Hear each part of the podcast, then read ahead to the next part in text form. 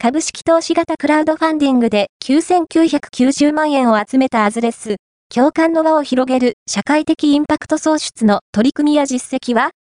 ？2023年7月に空き家を活用したサブスクサービスを行うアズレスは、株式投資型クラウドファンディング e クラウドを通じて資金調達を実施しました。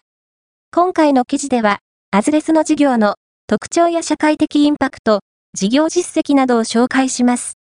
ザ・ポスト株式投資型クラウドファンディングで9990万円を集めたアズレス、共感の輪を広げる社会的インパクト創出の取り組みや実績は？